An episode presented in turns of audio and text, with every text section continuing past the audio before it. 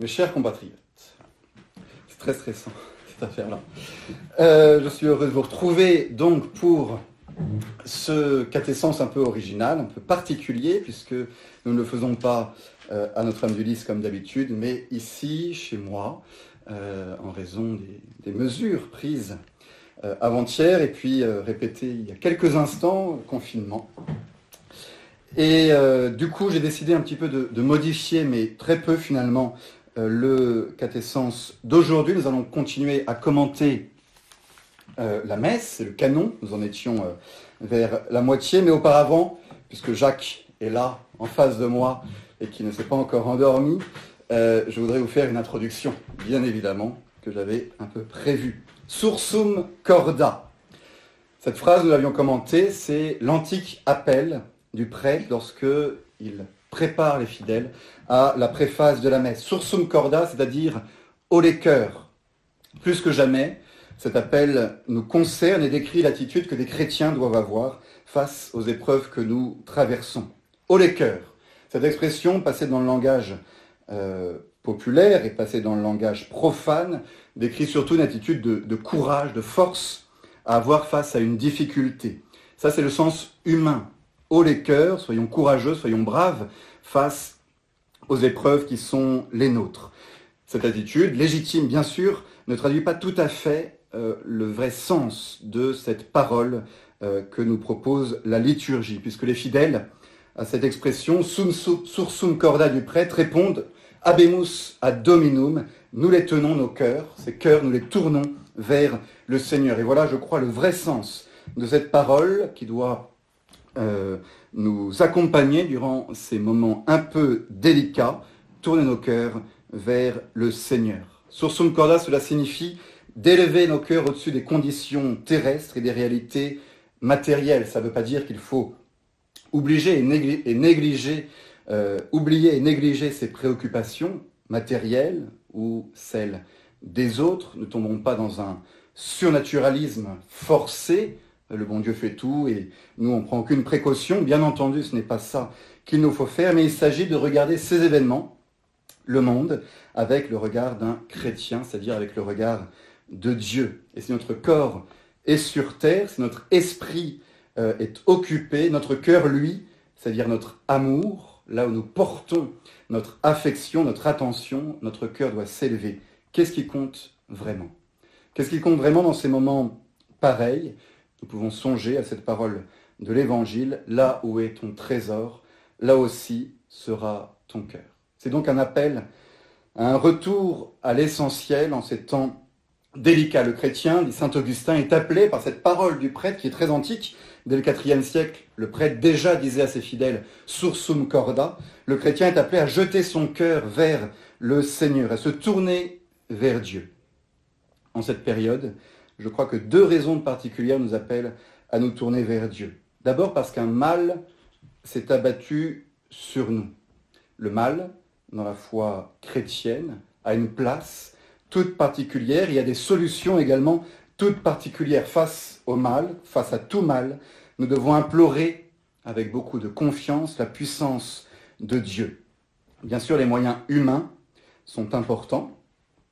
On nous les rappelle constamment en cette période, le respect de certaines règles de confinement, d'hygiène. Mais je trouve qu'on oublie, et que dans les, même dans les appels chrétiens, on oublie parfois un peu trop souvent ces moyens surnaturels que nous devons invoquer tout particulièrement en cette période. On a oublié la puissance de Dieu. Ou alors il faut nous souvenir, il faut nous souvenir de la puissance de Dieu. Autrefois, lorsqu'un péril se levait dans le monde, le peuple chrétien parlait de la colère de Dieu, de l'indignation de Dieu, de sa justice, voire même de sa punition qui tombait sur le monde euh, humain. C'est ce qu'il y a d'ailleurs dans les prières pour les cas d'épidémie que j'avais préparés mais que je ne retrouve plus, euh, dans lequel il nous est demandé, Seigneur, aidez-nous à nous rappeler que les épreuves du temps présent sont un signe de votre indignation face à nos péchés. De tels mots aujourd'hui mettre le mal ou une épidémie sur le compte de la justice ou de la colère divine, euh, ça choque. Aujourd'hui, c'est certain. Je ne vais pas me lancer aujourd'hui dans l'explication euh, du mal et du problème que cela peut engendrer. Vous savez bien, c'est complexe. Le cas de Job dans l'Ancien Testament nous montre bien que ce n'est pas toujours à cause de nos péchés que nous sommes frappés par le mal. La punition ou l'épreuve du juste est une réalité contemplée dans l'Ancien Testament qui est extrêmement importante. Donc je ne vais pas essayer de, vous donner une explication euh, théologique ou divine à l'épreuve que nous traversons aujourd'hui. C'est un mal, c'est un mystère, mais en revanche, euh, on peut dire certaines choses quand même. D'abord que Dieu ne veut pas ce mal, mais qu'il le permet, qu'il pourrait l'empêcher, mais qu'il le permet. Ensuite, et c'est cela qui doit nous faire tenir, que Dieu peut, par sa puissance, faire sortir de ce mal un bien plus grand. Saint Augustin disait, Dieu ne permettrait pas au mal d'exister s'il n'était pas assez puissant ou assez bon pour faire jaillir de ce mal un bien et un bien plus grand, rajoutent certains commentateurs. Et là, c'est là que notre part commence, car c'est à nous, chrétiens, catholiques, euh, de faire sortir de ce mal un bien plus grand. Et s'il y a bien un bien plus grand à faire sortir de cette difficulté, c'est notre retour à Dieu.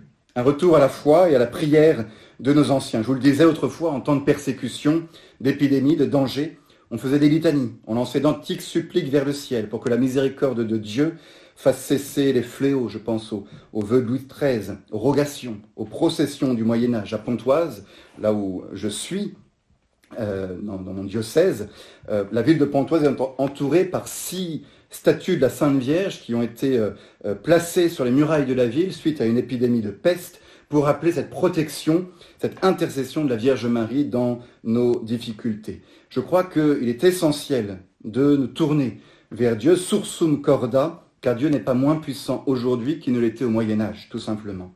Les miracles sont tout autant possibles aujourd'hui qu'ils l'étaient au Moyen Âge. Ce qui a peut-être diminué entre le Moyen Âge et aujourd'hui, c'est la foi de nos fidèles dans la puissance et dans la bonté de Dieu. Et c'est peut-être ce qui a augmenté l'orgueil de l'homme qui pense pouvoir contrôler sa vie alors que Dieu seul est notre maître. Alors dans ces moments difficiles, plus que jamais, il nous faut tout simplement prier. Ne nous trompons pas sur le sens euh, des messages que nous envoie l'Église en ce moment. On nous demande de ne plus célébrer la messe en public, les choses sont annulées, euh, les offices ne sont plus possibles. Il ne faudrait pas interpréter tout cela comme une incitation à euh, mettre en berne notre vie spirituelle, notre relation avec Dieu. Au contraire, oui, les temps vont être plus difficiles pour la foi des fidèles, les sacrements seront moins accessibles sans doute, mais en période de crise, tout simplement, il faut prier plus. Il faut prier plus longtemps et non pas prier moins.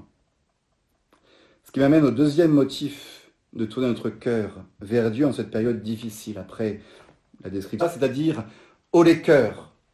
Plus que jamais, cet appel nous concerne et décrit l'attitude que les chrétiens doivent avoir face aux épreuves que nous traversons au les cœurs. Cette expression, passée dans le langage euh, populaire et passée dans le langage profane, décrit surtout une attitude de, courage, de force à avoir face à une difficulté. Ça, c'est le sens humain. Au les cœurs, soyons courageux, soyons braves face aux épreuves qui sont les nôtres.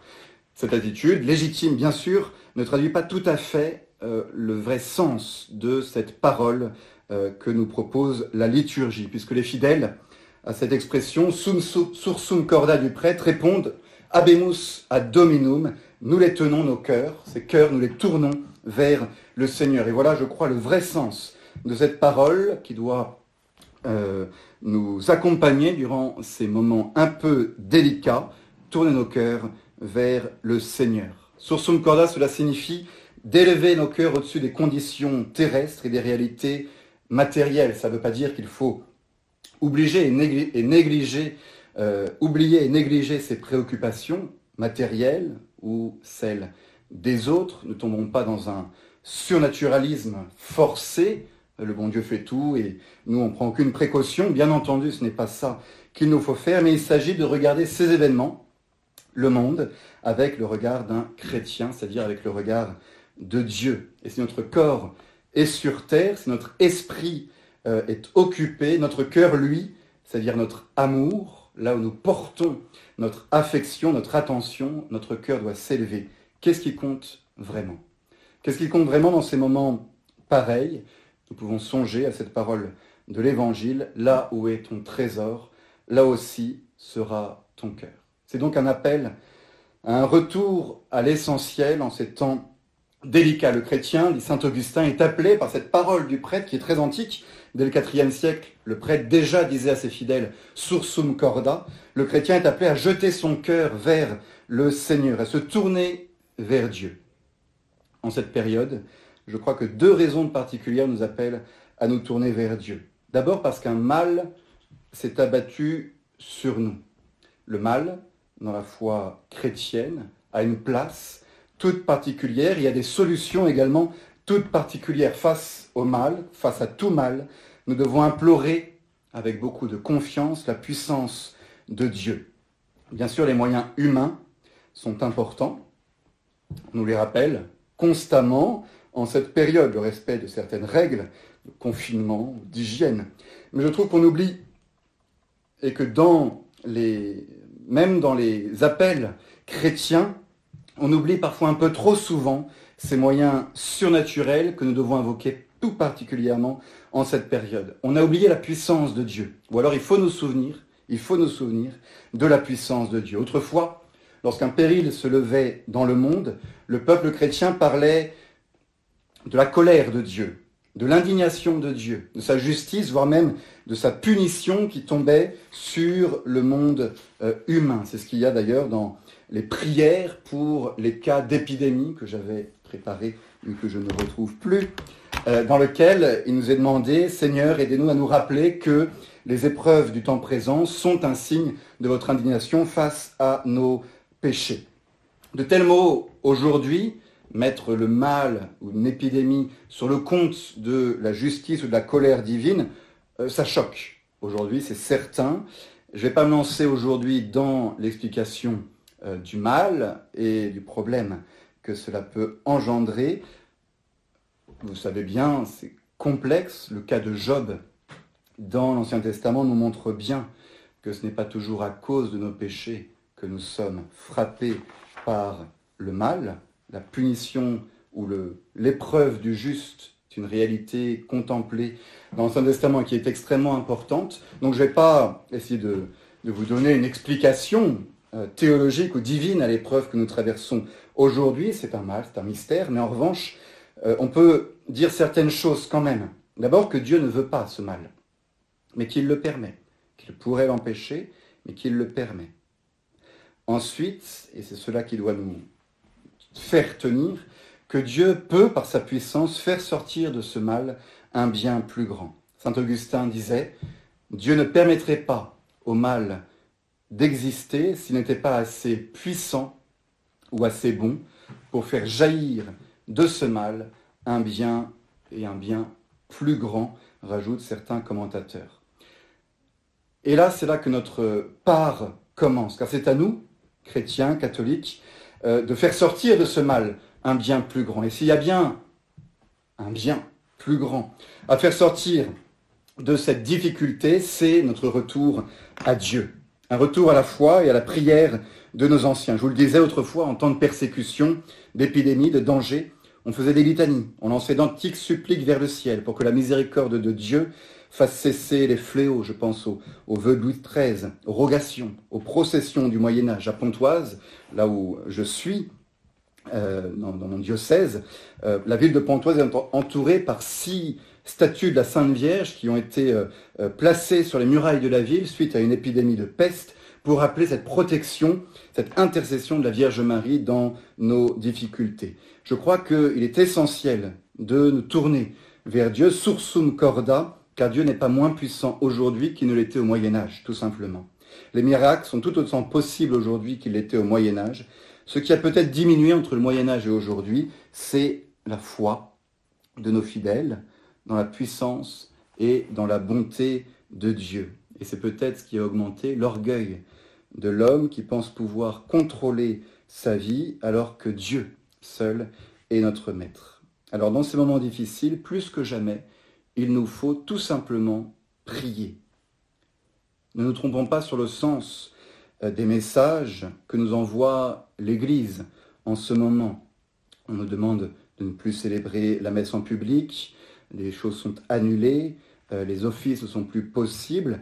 Il ne faudrait pas interpréter tout cela comme une incitation à euh, mettre en berne notre vie spirituelle, notre relation avec Dieu. Au contraire, oui, les temps vont être plus difficiles pour la foi des fidèles, les sacrements seront moins accessibles sans doute, mais en période de crise, tout simplement, il faut prier plus. Il faut prier plus longtemps et non pas prier moins. Ce qui m'amène au deuxième motif de tourner notre cœur vers Dieu en cette période difficile, après la description du mal qui frappe tout le monde d'ailleurs, chrétien ou non. Il y a un mal qui touche tout particulièrement les catholiques en ce moment, la difficulté qui va être la nôtre de pratiquer notre foi publique de la même manière qu'autrefois.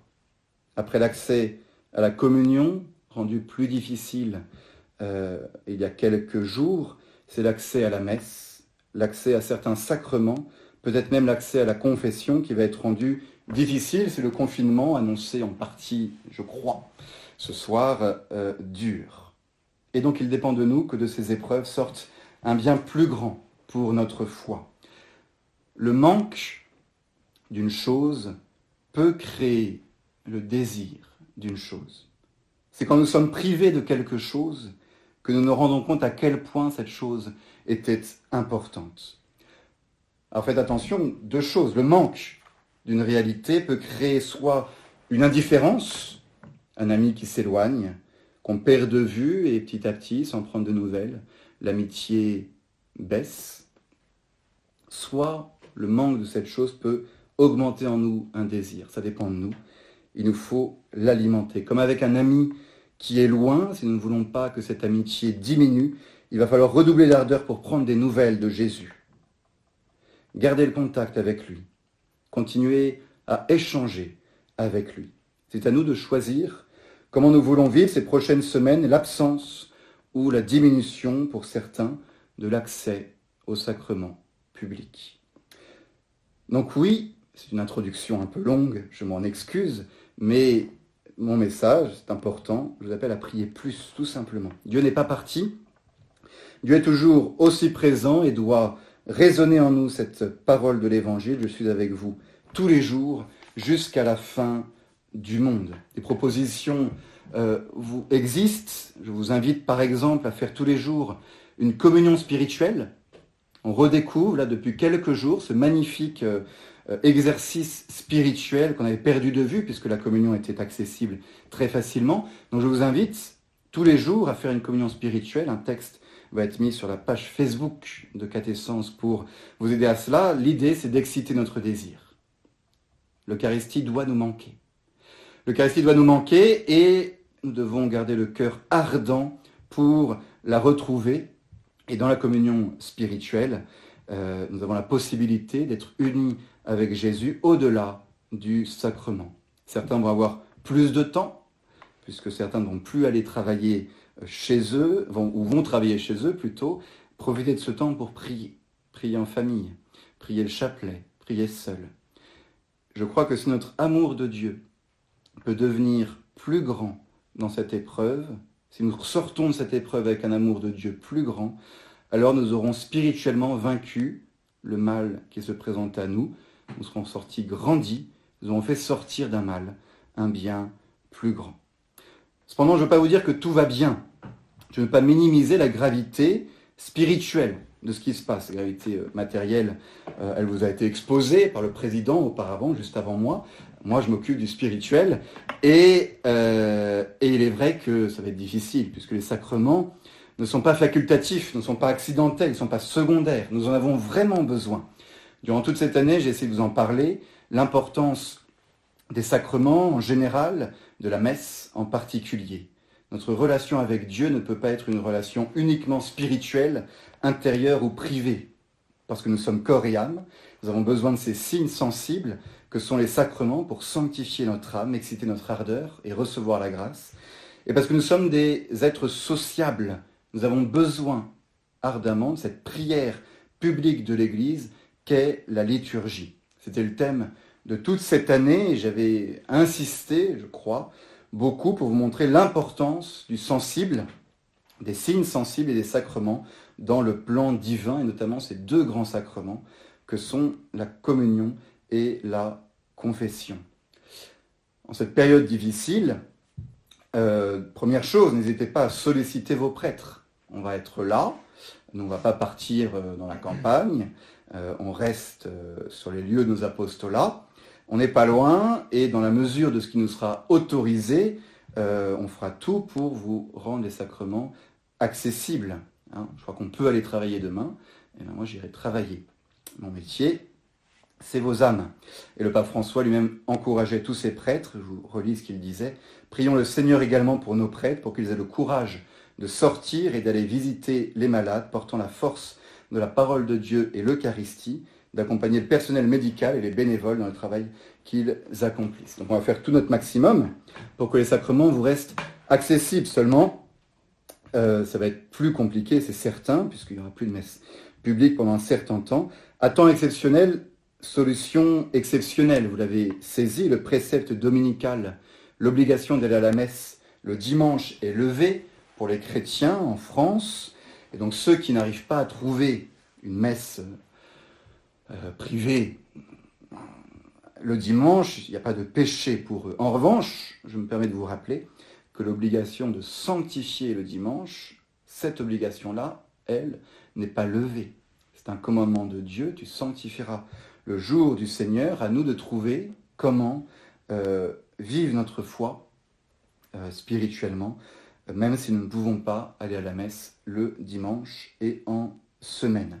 Rappelons-nous que le Seigneur n'est pas limité par les sacrements. Les sacrements sont un moyen pour que le Seigneur vienne jusqu'à nous. Nous sommes une religion dans laquelle le spirituel passe par le sensible, mais dépasse largement sensible. Cela m'amène à reprendre le cours de notre explication de la messe avec un regard un peu plus euh, particulier, puisque cette messe, dont j'ai essayé de vous montrer les, grandeurs et les beautés pour que vous y alliez, pour que vous y assistiez, pour que vous communiez, cette messe va vous être inaccessible, peut-être, pendant un certain temps. À quoi bon alors continuer euh, d'en parler si vous ne pouvez plus y assister. Bien justement, je crois particulièrement que cette période délicate va nous permettre de mettre en lumière certains aspects de la messe que nous voyions moins euh, alors au moment où nous y assistions. Le fait de ne plus avoir de messe publique, d'avoir des messes sans fidèles, peut nous permettre de, comprendre un peu mieux à quoi sert euh, la messe. Et je crois que des réalités cachées de la messe peuvent nous être révélées en ce moment. Tout à l'heure, j'ai célébré la messe. Officiellement, j'ai célébré seul. Officieusement, il y avait peut-être quelques personnes avec moi, mais il n'empêche, euh, pendant euh, une certaine période, beaucoup de prêtres ont célébré la messe tout seuls. Pourquoi continuer à célébrer la messe alors que les fidèles ne peuvent plus y assister ou communier? Ça va être l'occasion pour moi d'être un peu polémique, je m'en excuse par avance, mais il le faut. La communion des fidèles, l'unité des fidèles, le rassemblement des fidèles autour euh, du Christ est au cœur du message de l'Évangile. Jérusalem, Jérusalem, lit-on dans l'Évangile. Combien de fois ai-je voulu rassembler tes enfants, comme une poule rassemble ses poussins sous ses ailes, et vous ne l'avez pas voulu. Venez à moi, et je vous consolerai. Là où deux ou trois seront réunis en mon nom, je serai au milieu de vous. Le message de l'Évangile, c'est que la foi ne se vit pas tout seul. Elle se vit en communauté. Elle se vit avec les autres chrétiens. cette communion des chrétiens, cette unité des chrétiens a parfois été comprise uniquement en un sens très humain, très matériel. Le fait de se rassembler, de faire des choses ensemble, de vivre des choses ensemble, d'être dans un même lieu, d'être nombreux, ce serait cela faire Église. Cette idée que pour prier ou pour assister ou pour célébrer une messe, il fallait qu'il y ait euh, du monde, il fallait qu'il y ait un rassemblement du peuple chrétien, était un peu au cœur de, euh, des échanges et des réflexions autour de la réforme liturgique dans les années 60-70. Et dans la première définition de la messe du missel de Paul VI, en 1969, euh, paragraphe 7, euh, la première définition de la messe était celle-ci, je vous la lis, donc de la, de la nouvelle messe. La scène dominicale ou la messe est la synaxe sacrée ou le rassemblement du peuple de Dieu se réunissant sous la présidence du prêtre pour célébrer le mémorial du Seigneur. C'est pourquoi vaut éminemment pour l'assemblée locale de la Sainte Messe la promesse du Christ, là où deux seront réunis en mon nom, je serai au milieu d'eux. Je pense que vous sentez aujourd'hui à quel point cette définition euh, peut poser un problème. Si on définit la messe comme étant le rassemblement du peuple de Dieu uniquement, alors si le peuple de Dieu ne peut plus se rassembler, euh, à quoi bon encore célébrer euh, la messe? Pour vous rassurer, cette définition de la messe des années 70 a été critiquée très violemment ou très rapidement par un texte important, le bref examen critique du nouvel Ordomicée, signé par les cardinaux Ottaviani et Bacci, et il a été soumis au pape très vite, et le pape en lisant cette euh, critique, et notamment la critique de la définition de la messe présente dans euh, la première introduction au missel 69, a changé cette définition, a repris la définition pour remettre l'aspect sacrificiel au cœur de la définition de la messe. Seulement, euh, l'idée de la messe comme rassemblement du peuple de Dieu va demeurer. Et vous avez sans doute entendu parler ou vu peut-être aussi euh, des prêtres qui, euh, parce qu'il euh, n'y avait pas de fidèles, parce qu'ils étaient en vacances par exemple, ne célébraient plus la messe. L'idée de la messe sans fidèles a pu devenir pour certains une incohérence si on comprend la messe comme étant simplement le rassemblement du peuple de Dieu pour prier et se souvenir de la passion euh, du Christ. Ça a provoqué cette euh, façon de faire moderne de certains prêtres de ne plus célébrer la messe quand il n'y avait plus de fidèles, a provoqué une réponse de la congrégation pour le clergé en 2013 qui est importante, euh, dont je vais vous lire deux trois, parties, parce que la, la, situation est un peu compliquée quand même. Le prêtre n'est pas obligé de célébrer la messe. Il n'y a pas d'obligation canonique pour un prêtre de dire la messe tous les jours. Autant il y a une obligation pour dire le bréviaire, mais pour la messe, non. Euh, c'est une recommandation très forte, mais il n'y a pas de péché pour un prêtre s'il ne dit pas la messe euh, un jour. Mais c'est tout un esprit, en fait, euh, qu'il faut saisir. À quoi sert le prêtre? Le document rappelle que même s'il n'y a aucun document du magistère qui précise l'obligation absolue pour le prêtre de célébrer la messe tous les jours, il est évident que cette célébration quotidienne est non seulement suggérée, mais aussi recommandée. Et les motifs qu'il donne sont multiples. C'est la sainteté du prêtre. C'est intéressant que ce soit le premier motif qui soit donné pour un prêtre de célébrer la messe tous les jours pour sa sainteté personnelle. Parce que la messe est la source et le sommet de toute sa vie sacerdotale. C'est de cette messe, dit le texte, que le prêtre tire sa force surnaturelle et nourrit l'esprit de foi dont il a absolument besoin pour se configurer au Christ et le servir dignement. Et l'autre motif qui est donné, c'est la charité pour les fidèles. Et je voulais le passage parce qu'il est vraiment beau et important pour ce qui va suivre. La charité pastorale du prêtre, cet amour, cette affection du prêtre pour ses fidèles, qui normalement n'atteint que les fidèles qui sont autour de lui. Hein, prêtre, sa charité au quotidien ne concerne que les fidèles qui l'entourent. Eh bien, à la messe, cette charité du prêtre franchit les limites de l'espace et du temps. En célébrant dans la personne du Christ, le prêtre accomplit une œuvre qui dépasse l'efficacité du geste humain, efficacité limitée à son temps, à son espace et à l'histoire de ses effets. Et ce geste de la messe s'étend au-delà des limites de ce qui est humainement possible. Entre Cette charité du prêtre qui va voir ses fidèles, euh, qui se déplace pour eux, qui les, a, qui les a au téléphone, qui les rassemble, qui leur parle, cette charité-là, elle a des limites physiques, humaines, mais cette charité, lorsqu'elle se joue dans la messe, n'a plus aucune limite et s'étend au-delà de ce qui est humainement possible. Et cela vaut en particulier, dit le texte, pour la valeur du mérite du Christ, qui dans la messe s'offre à nouveau au Père pour nous et pour de nombreux hommes. Parmi ces nombreux hommes dont on parle, pour lesquels le Christ est offert une fois et continue de s'offrir sur ce... Ah, j'avais pas vu ça. Et continue de s'offrir sur ce Golgotha sacramentel que sont les autels de nos églises. Ah, c'est beau. Ce Golgotha sacramentel que sont les autels de nos églises. Parmi les fidèles pour lesquels le prêtre offre la messe figurent aussi les fidèles défunts qui attendent d'accéder à la vision éternelle de Dieu. L'idée, si vous voulez, c'est qu'à la messe, euh, la puissance de la messe, la charité pastorale du prêtre dans la messe, en bien au-delà du contact qu'il peut avoir avec, euh, contact humain qu'il peut avoir avec les fidèles présents ou non dans telle église ou dans tel lieu. Puisque à la messe, c'est toute la puissance du Golgotha sacramentel qui se met en place, la puissance de la messe, l'efficacité de la messe s'étend au-delà des limites du temps et de l'espace. Je crois que cette, cette réflexion, cette méditation sur la puissance d'une messe au-delà euh, des fidèles présents est à méditer particulièrement dans ces moments où les rassemblements sont interdits.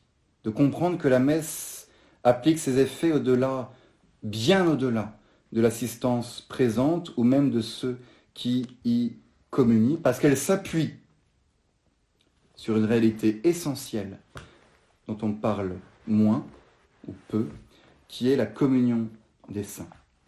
Saint Thomas d'Aquin, un passage que je vais vous retrouver dans le credo, le credo de Saint Thomas d'Aquin, euh, nous parle donc, dans l'un des articles du credo, c'est Je crois à la communion des saints, et voilà ce qu'il nous dit. Comme dans le corps de l'homme, l'action d'un membre profite à tout le corps. Il en est de même pour ce corps spirituel l'Église. Et comme tous les fidèles forment un seul corps, le bien de l'un est communiqué à l'autre. Saint Paul écrit aux Romains, nous sommes tous membres les uns des autres. C'est pourquoi parmi les articles de la foi se trouve celui-là. Il y a dans l'Église, entre les fidèles, une communion des biens. C'est ce qu'on appelle la communion des saints. Et un peu plus loin, il nous dit, il importe de savoir que non seulement la vertu de la puissance du Christ nous est connue par la communion des saints, mais aussi le mérite de sa vie. Et tous ceux qui vivent dans la charité entrent dans la communication de ce que tous les saints ont opéré de bien, parce que tous ceux qui ont la charité, qu'ils soient en ce monde ou dans l'autre, tous sont un. Le psaume dit en effet, psaume 118, J'entre en participation, Seigneur, des biens de tous ceux qui te craignent. C'est pourquoi celui qui vit dans la charité participe à tout le bien qui se fait dans le monde entier. Voilà le cœur. Celui qui vit dans la charité participe à tout le bien qui se fait dans le monde entier. Nous sommes tous, nous sommes tous liés en ce moment par les moyens 2.0 à Facebook, et nous sommes euh, centaines tout à l'heure, à, à être unis autour de ce topo et de cet enseignement et c'est une image de cette communion des saints qui fait que tous ceux qui ont la charité, qui ont la foi, qui ont reçu le baptême, sont unis comme membres d'un seul corps et participent au bien qui se fait dans l'Église. Lorsqu'une messe est célébrée, tout le corps participe au bienfait de cette messe.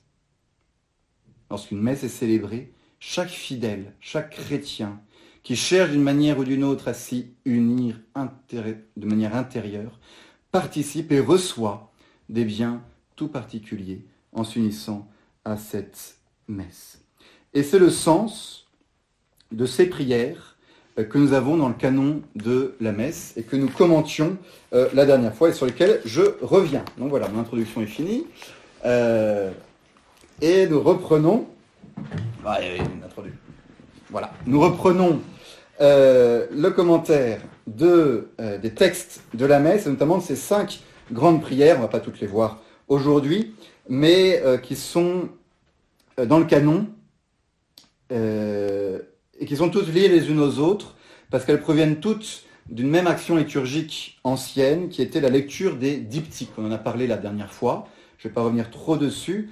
Euh, à la messe, on écrivait euh, sur des tablettes des noms, euh, le nom du pape, de l'évêque, les noms des personnes pour lesquelles on voulait prier, les noms des fidèles présents, le nom des défunts, le nom des saints, le nom des martyrs. Et on célébrait la messe en union avec ces, toutes ces personnes. Petit à petit, tout cela s'est transformé et, sont devenus des prières stables et stabilisées dans le canon romain. Alors pour ceux qui nous suivent, euh, j'ai mis sur la page Facebook auparavant les textes du canon, donc n'hésitez pas à les prendre, à les avoir sous les yeux pour euh, pouvoir euh, les, les lire. Et je les ai pour mon assistance qui est là. Voilà, quelques fidèles qui sont là.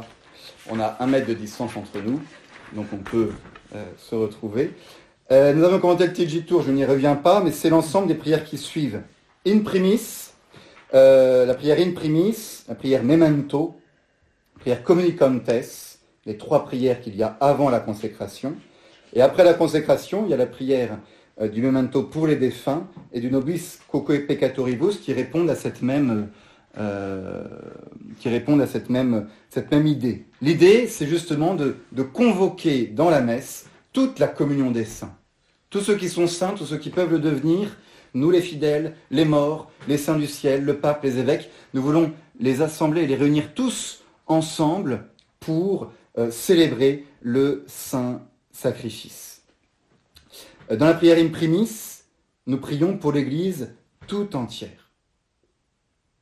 Le sens de cette prière, nous vous offrons, nous les offrons avant tout pour votre Sainte Église catholique, daignez lui donner la paix, la protéger, la rassembler dans l'unité, la gouverner, en communion avec notre pape, notre évêque, et pour tous ceux qui, fidèles à la vraie doctrine, doctrine la garde de la foi catholique et apostolique. Donc là, on ne fait pas dans le détail, on réunit toute l'Église et on offre la messe pour toute euh, l'Église, l'Assemblée des catholiques. Ce que je vous disais, à chaque messe célébrée, une pluie de grâce descend sur tous ceux qui sont euh, unis par la foi et par le baptême à la religion chrétienne, et en particulier le pape et euh, l'évêque euh, du lieu.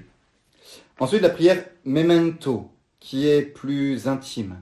Prière memento pour les vivants, dans laquelle le prêtre va se recueillir un moment pour vos serviteurs et vos servantes et de tous ceux qui vous entourent, le prêtre s'arrête, prie un moment et songe et réfléchit, garde en mémoire les âmes des vivants pour lesquels il veut prier. Tout particulièrement l'âme, les personnes pour lesquelles la messe a été euh, offerte, pour lesquelles il y a eu un stipendium.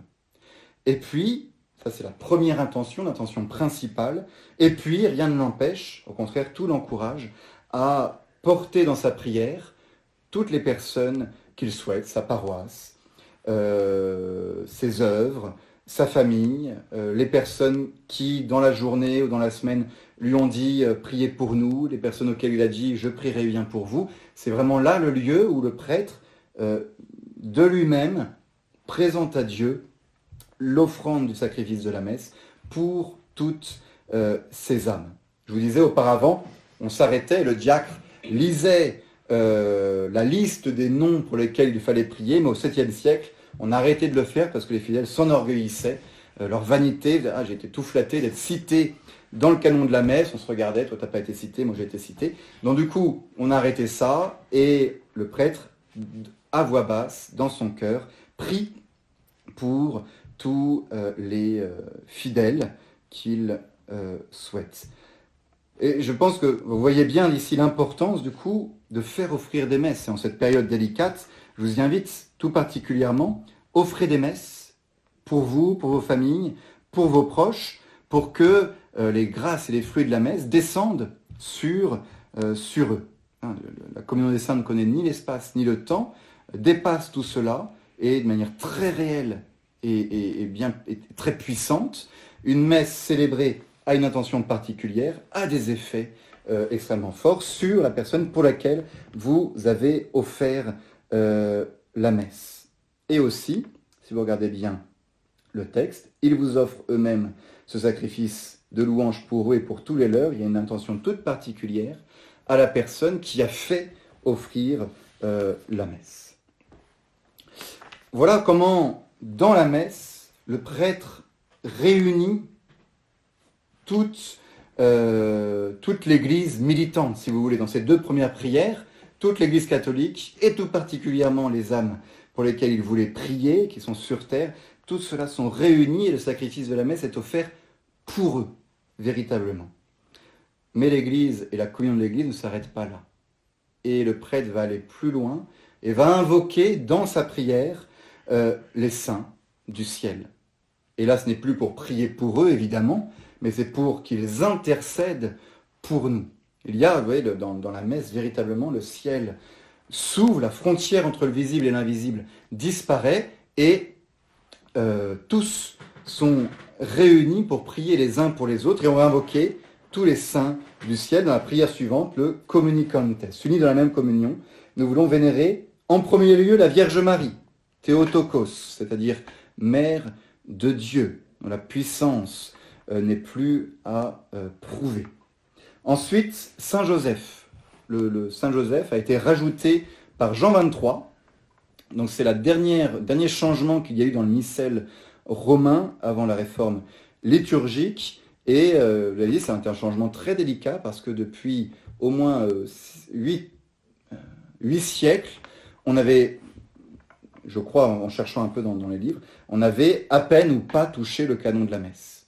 Donc euh, Jean 23 a beaucoup hésité rajouter un nom dans le canon de la messe pour montrer cette sacralité du canon euh, provenant des apôtres, mais il rajoute euh, Saint Joseph dans le canon de la messe, saint patron de l'Église universelle, sa place était véritablement là, bien entendu. Et ensuite, dans le communicant on on va invoquer 12 apôtres et 12 martyrs. 12, le chiffre euh, symbolique de l'universalité des douze apôtres, bah, parce qu'ils n'étaient que douze, donc là on va pas invoquer, un de plus, mais douze martyrs parce que c'est l'universalité euh, des euh, martyrs, que des martyrs romains d'ailleurs, ou populaires à Rome. Pour les douze apôtres, si vous êtes un peu attentif, vous remarquerez qu'il y a un bug quand même dans cette liste, des douze apôtres. Ça vous a toujours tracassé, j'imagine. Je vais vous donner l'explication aujourd'hui. Euh, les quatre premiers, Pierre, chef des apôtres, c'est normal, il est là. Et Paul, Paul qui n'est pas un apôtre euh, au sens strict du mot, puisqu'il s'est converti après l'ascension du Christ, mais euh, sa place toute particulière dans la propagation de la foi fait qu'il est considéré comme l'apôtre, l'apôtre des gentils, et que sa place est vraiment dans la liste des euh, apôtres. Donc si vous réfléchissez un peu, il va en manquer un priori, pour que ça fasse 12 à la fin.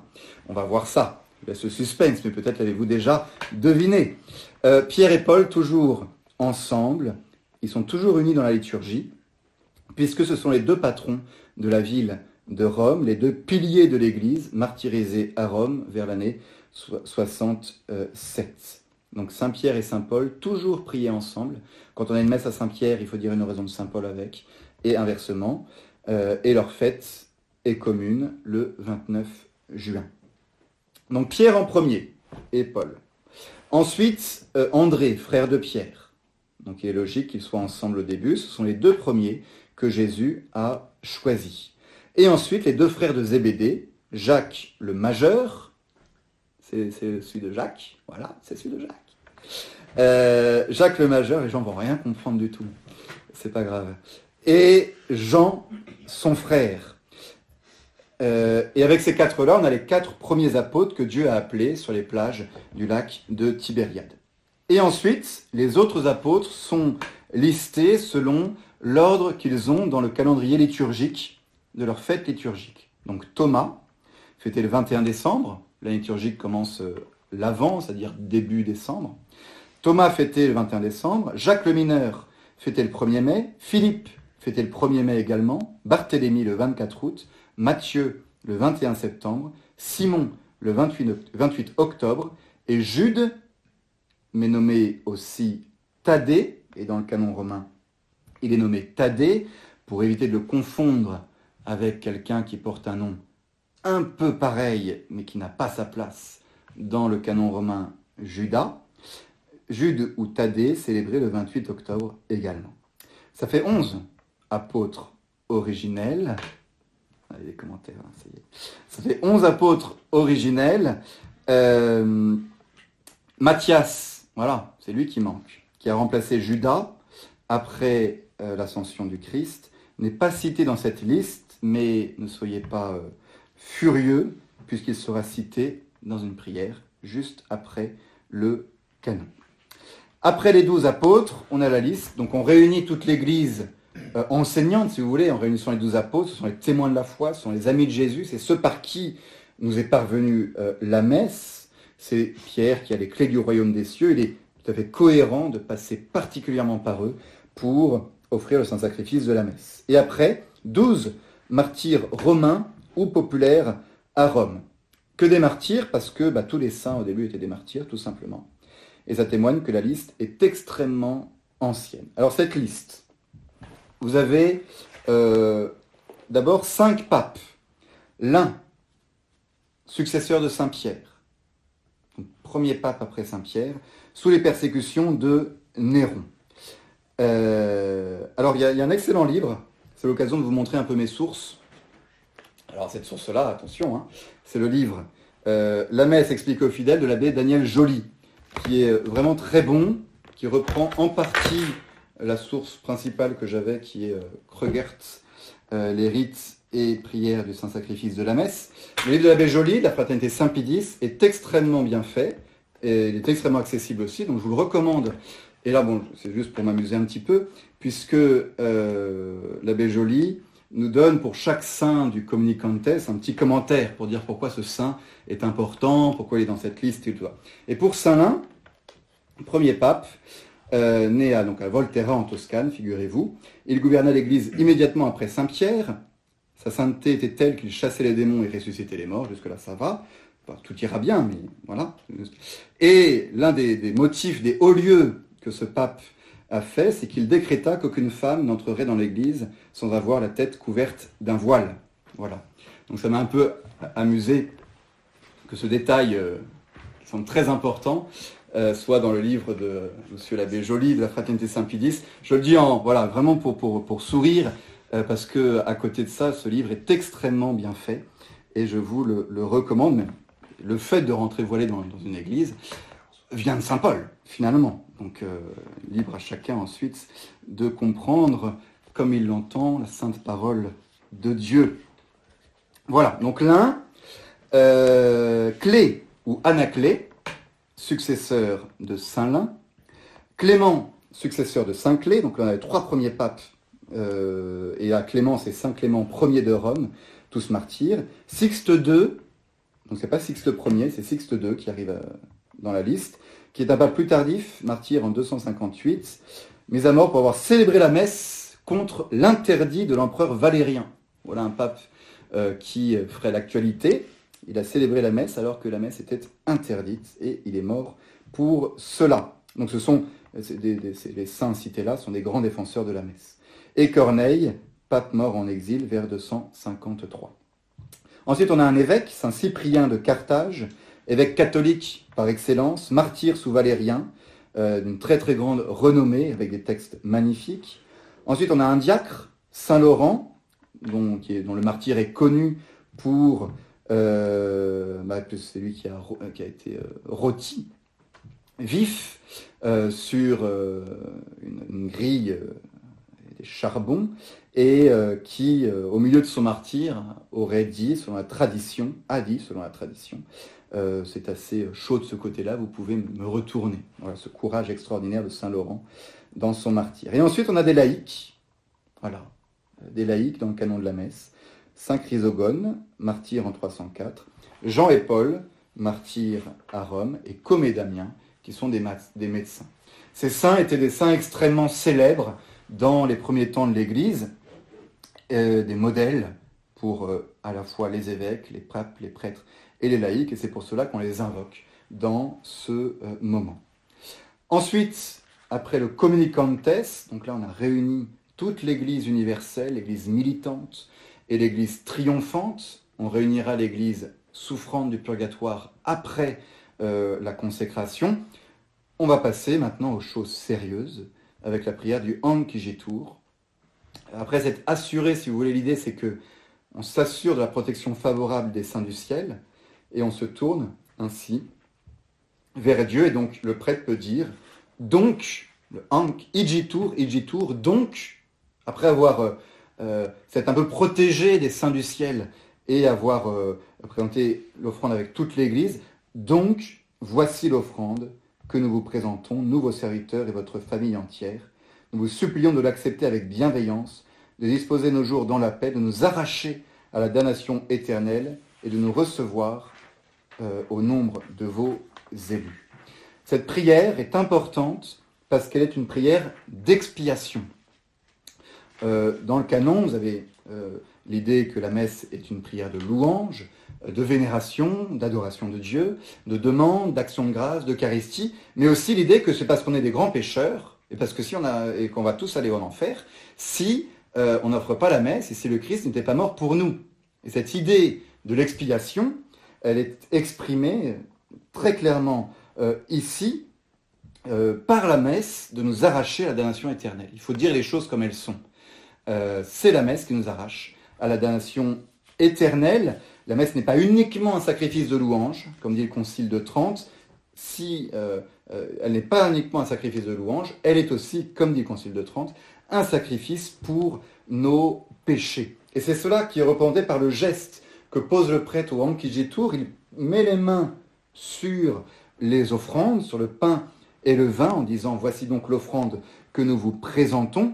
C'est un geste qui autrefois accompagnait tous les sacrifices dans l'Ancien Testament pour signifier la connexion qu'il y a entre l'offrand et l'offrande.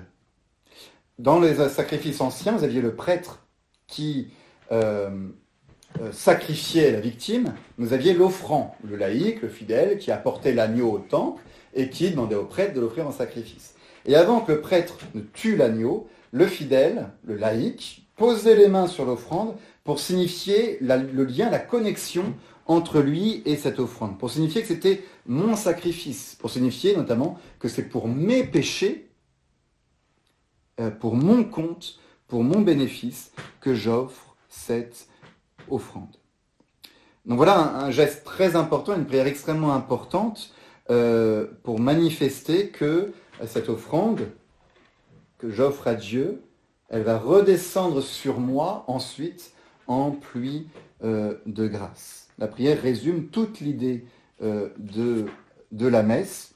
On supplie Dieu d'accepter l'offrande. Il y a toujours un peu cette, angoisse dans tout le canon de la messe, qui est une angoisse sereine, puisqu'on sait que le sacrifice du Christ est agréable, mais qui est une angoisse qui répond à cette angoisse ancestrale de l'homme, euh, que depuis le péché originel, son petit sacrifice à lui n'est plus agréable en lui-même à Dieu, qu'il a besoin de l'unir au sacrifice du Christ pour être arraché à la damnation éternelle.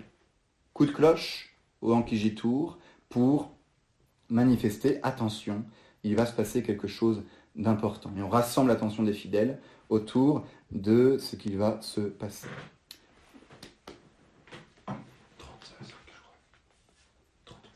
30. Ça va. Oh, j'ai encore un petit, un petit, peu de temps. J'ai encore un petit peu de temps. Euh, suit après la prière euh, du quam oblationem.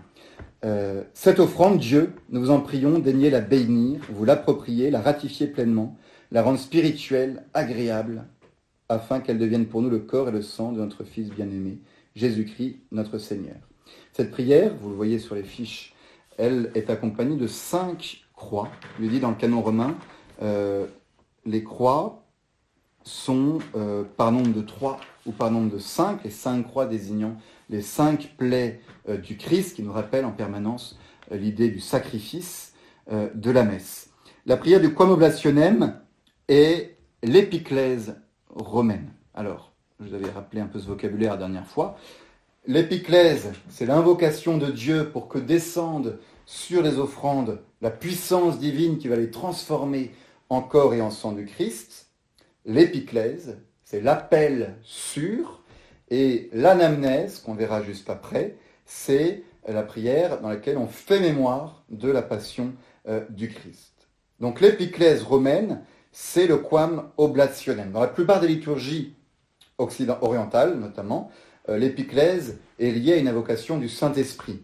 On supplie l'Esprit Saint de descendre, faire descendre sa vertu sur les offrandes pour les transformer en corps et en sang du Christ. Dans les différentes prières eucharistiques du nouveau missel, euh, la 2, la 3 et la 4, l'invocation du Saint-Esprit est, assez claire.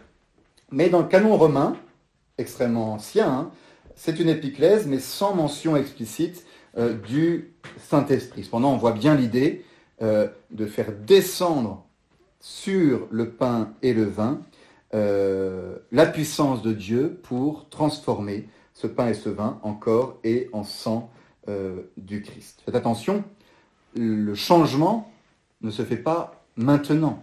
Le changement se fera au moment où seront récitées les paroles de, la, consécration. Mais l'idée même du canon romain, c'est que le prêtre pourrait dire uniquement les paroles de la consécration que ça marcherait.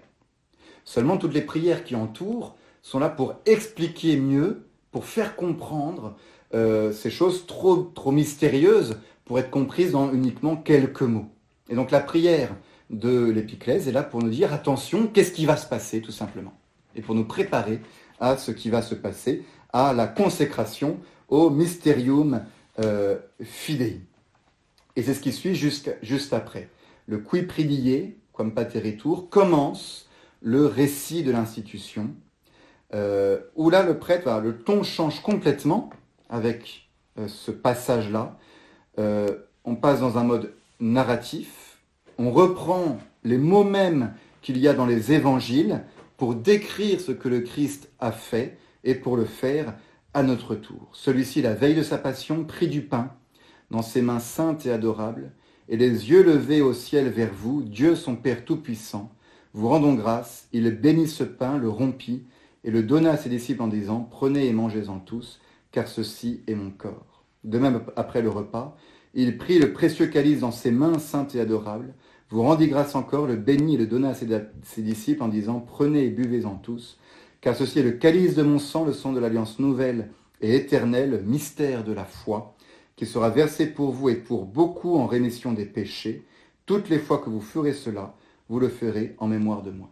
Ce que je viens de vous lire date du IVe siècle. Au moins, c'est un des passages les plus anciens de la messe, qui a été à, peine euh, modifié depuis. Euh, ça reprend en grande partie euh, le récit des évangiles ou de Saint Paul. Ça, il y a trois évangiles qui parlent de la consécration, plus une épître de Saint Paul, l'épître aux Corinthiens, qui se ressemble beaucoup. Et à partir de ces quatre sources, on a composé ce texte de la consécration en, essayant de respecter au mot près ce que le Christ avait fait et ce que le Christ surtout avait euh, dit. Bon, je ne vais pas revenir sur euh, l'explication de tous ces passages, puisqu'on l'avait déjà fait.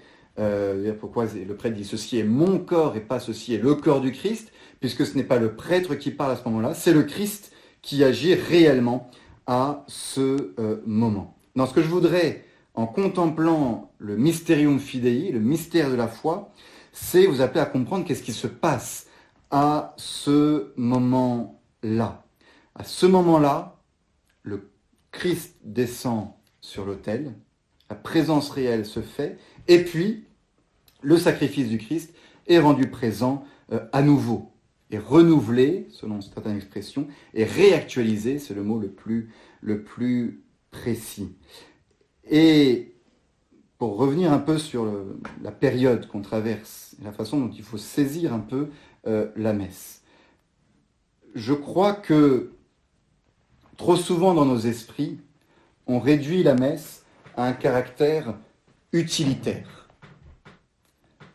Que la messe est célébrée uniquement à notre profit, pour nous. Et finalement, dans la tête des fidèles, même des prêtres, la messe est parfois réduite à être un exercice spirituel de la communauté, un moment où l'on prie ensemble, une sorte de rite dans laquelle on va consacrer des hosties pour pouvoir ensuite les donner aux euh, fidèles. De résumer la messe uniquement à un rite qui a pour but de forger la présence réelle pour la donner aux fidèles. Plus de fidèles, plus besoin d'Eucharistie, plus besoin de messe. Et c'est là qu'il faut, je crois, renouveler notre regard sur ce qu'est la messe et sur ce à quoi sert la messe. La messe n'est pas d'abord pour nous. La messe n'est pas d'abord pour les fidèles. La messe n'est même pas d'abord pour le prêtre ni pour l'Église. La messe est d'abord pour Dieu. Et la messe est avant tout un sacrifice offert pour la gloire de Dieu. À la messe, l'Église, en union avec tous les chrétiens, rend présent le sacrifice du Christ et offre le Christ à Dieu son Père pour la gloire de Dieu le Père. Ces mots-là étaient présents dans euh, l'offertoire de la messe, ils seront présents dans la prière que nous commenterons la prochaine fois également. La finalité de la messe, c'est la gloire de Dieu. La finalité de la messe rejoint la finalité du monde. Le monde est fait pour la gloire de Dieu. Nous sommes faits pour la gloire de Dieu. La messe accomplit la gloire de Dieu. Un monde dans lequel il n'y a plus de messe est un monde qui a perdu sa finalité. Un monde qui n'a plus de sens, puisque depuis le péché originel, le seul acte qui rend gloire à Dieu, c'est la mort du Christ, c'est son sacrifice. Et si nous cherchons et si nous voulons accomplir notre finalité, rendre gloire à Dieu, il nous faut nous associer à cet unique acte qui plaise à Dieu, l'offrande parfaite du Christ à son Père. Voilà ce qu'il faut nous rappeler quand on considère la messe pour comprendre pourquoi il faut absolument continuer d'offrir la messe, même si les fidèles ne peuvent plus venir. Il faut absolument que la finalité du monde continue à aboutir. Et c'est par la messe, offerte en permanence sur les autels du monde, du monde entier, que s'élève à Dieu l'hommage agréable du sacrifice de son Fils, auquel toute l'Église, présente ou absente, cherche à s'unir. De partout où vous soyez, vous êtes invités à vous unir à toutes les messes qui sont offertes dans le monde, non pas d'abord pour vous, mais pour Dieu, pour la gloire de Dieu et l'hommage que l'homme doit offrir à lui. Voilà ce qu'il faut nous rappeler au moment où les paroles de la consécration sont prononcées, monte au ciel la victime d'agréable odeur qui plaît à Dieu et le monde se réconcilie avec Dieu. Ce n'est qu'ensuite, en deuxième euh, temps, que la messe est pour nous. Puisque nous avons accompli notre première finalité qui était de glorifier Dieu, en échange, en retour, sa complaisance descend sur nous et sur tous ceux qui se sont associés d'une manière ou d'une autre à ce sacrifice, et les fruits en découlent.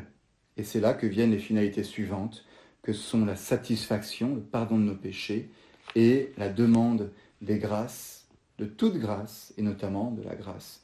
Des grâces que nous attendons en cette période difficile de, la disparition euh, du mal. Voilà comment, je crois, il faut essayer de considérer la messe et le fait que nous ne puissions plus y assister met en avant certains aspects que nous n'aurions peut-être pas vus suffisamment. Qu'une messe est offerte pour vous, même si vous n'êtes pas présent, que la messe est offerte pour l'Église tout entière, et que la messe est d'abord quelque chose qui est offerte pour Dieu, que nous soyons là ou pas, il faut que les messes demeurent. Je vous l'avais dit, hein, je suis persuadé que le jour où il n'y aura plus de messe sera la fin du monde. Le jour où il n'y a plus de messe célébrée, euh, le, monde euh, aura atteint sa finalité. Puisque c'est par la messe qu'il marche vers cette fin, de la gloire de Dieu. S'il n'y a plus de messe célébrée, c'est la fin du monde. Donc on continue à dire la messe, tout va bien, et euh, puis si, c'est la fin du monde, il n'y aura plus de messe non plus. ça, se, recoupe, comme vous le voyez. Euh, voilà, quelques... Quelle heure est-il? 41. On a commencé à quelle heure? 21h40. 20h40, donc on va terminer.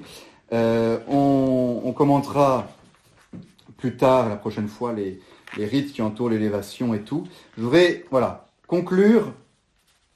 Euh, on entend pas mal parler en ce moment, devant les difficultés que traverse l'Église, euh, très actuelles, de réinventer notre foi, de trouver des moyens nouveaux de pratiquer notre foi dans une période où euh, c'est rendu plus euh, difficile. Je crois que ce n'est pas ça qu'il faut faire. Je crois que la foi n'a pas besoin d'être réinventée. Je crois que nous avons tout sous la main pour vivre notre foi euh, comme il le faut, même en période de difficulté. Il ne faut pas réinventer notre foi, il faut la redécouvrir. Et redécouvrir que dans notre foi, il y a tout ce dont nous avons besoin pour nous sanctifier, même dans des périodes compliquées comme celles que nous traversons. D'abord, et le cœur, c'est de retrouver Jésus. Et si cette période de difficulté pouvait nous faire renaître dans une unité, une communion avec le Christ, on aurait gagné. Retrouver l'essentiel qui est Jésus. Tout s'écroule autour de nous. Euh, nos habitudes, les choses auxquelles on tient, les pratiques, les coutumes, mais Jésus, lui, demeure. On se fait un peu chartreux. Euh, ça va être ça le cloisonnement, le confinement. Et la devise des chartreux qui va être la nôtre. Alors c'est pas de boire de la chartreuse, Jacques. Mais pourquoi pas aussi, il paraît que ça tue le virus. Euh, mais au-delà de la devise de la chartreux, des chartreux, au-delà de la chartreuse, il y a la devise des chartreux qui me semble beaucoup plus spirituelle de penser qu'au spiritueux. Et la devise des Chartreux, c'est euh, Stat crux dum volvitur orbis. La croix demeure pendant que le monde tourne. Et ça, je crois que tout le thème de ce qui se passe en ce moment est là. Le monde tourne, le monde peut s'écrouler, la croix, elle, demeure. Stat crux dum volvitur orbis.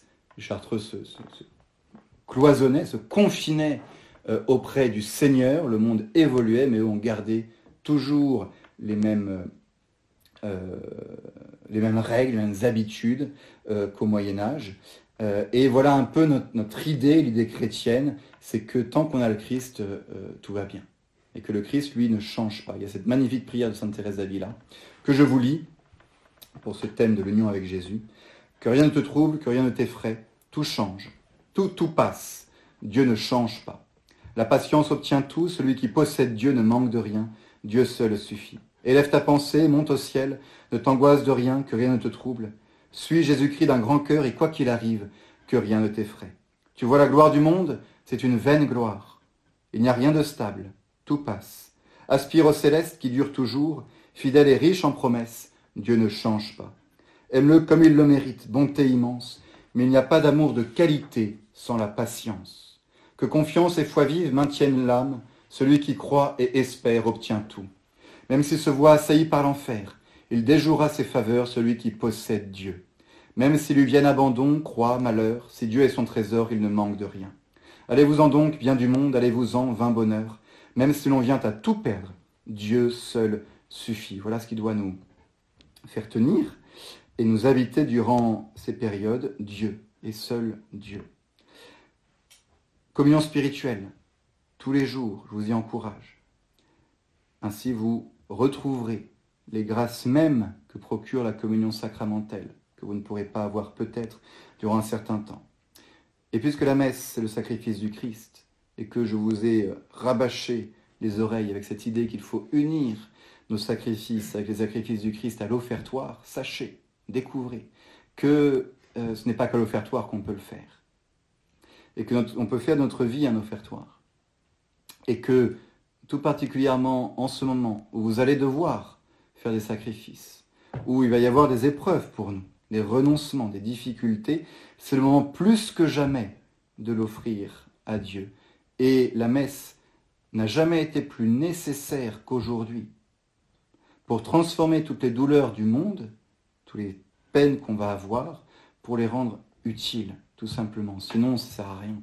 Sinon, tout s'écroule et, et, on souffre pour rien. Mais justement, le Christ, par son sacrifice. Et donc, par la messe, à donner à nos épreuves un sens, la possibilité de les offrir, de les transformer en sacrifice agréable à Dieu. Tous les jours, toutes les heures, à toutes les minutes, Jésus s'offre actuellement pour vous sur les Golgotha sacramentels que sont les autels des églises.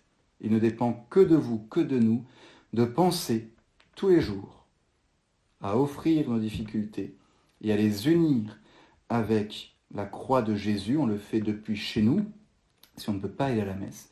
Et lorsque nous aurons la chance de retourner à la messe, nous pourrons tout déposer à l'offertoire, mais sachez que ça aura été déjà fait si au fond de notre cœur nous sommes unis avec le sacrifice du Christ. Et c'est le sens, cette prière finale qui, à mon avis, euh, a beaucoup de sens dans nos difficultés, la prière de Madame Élisabeth de France, qu'elle a écrite en période de Révolution française.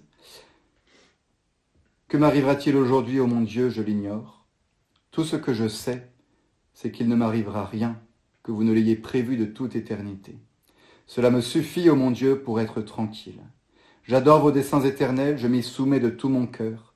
Je veux tout, j'accepte tout, je vous fais un sacrifice de tout. J'unis ce sacrifice à celui de votre cher Fils, mon Sauveur, vous demandant, par son sacré cœur et par ses mérites infinis, la patience dans mes mots et la parfaite soumission qui vous est due pour tout ce que vous voudrez et permettrez, ainsi soit-il. Rappelez-vous, le Seigneur nous l'a dit, je suis avec vous jusqu'à la fin du monde.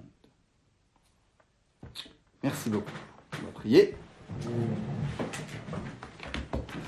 Au nom du Père et du Fils et du Saint-Esprit, ainsi soit-il. Gloire soit au Père, au Fils et au Saint-Esprit, comme, il était au commencement, maintenant et toujours, et pour les siècles des siècles, ainsi soit-il. Au nom du Père et du Fils et du Saint-Esprit, ainsi soit-il.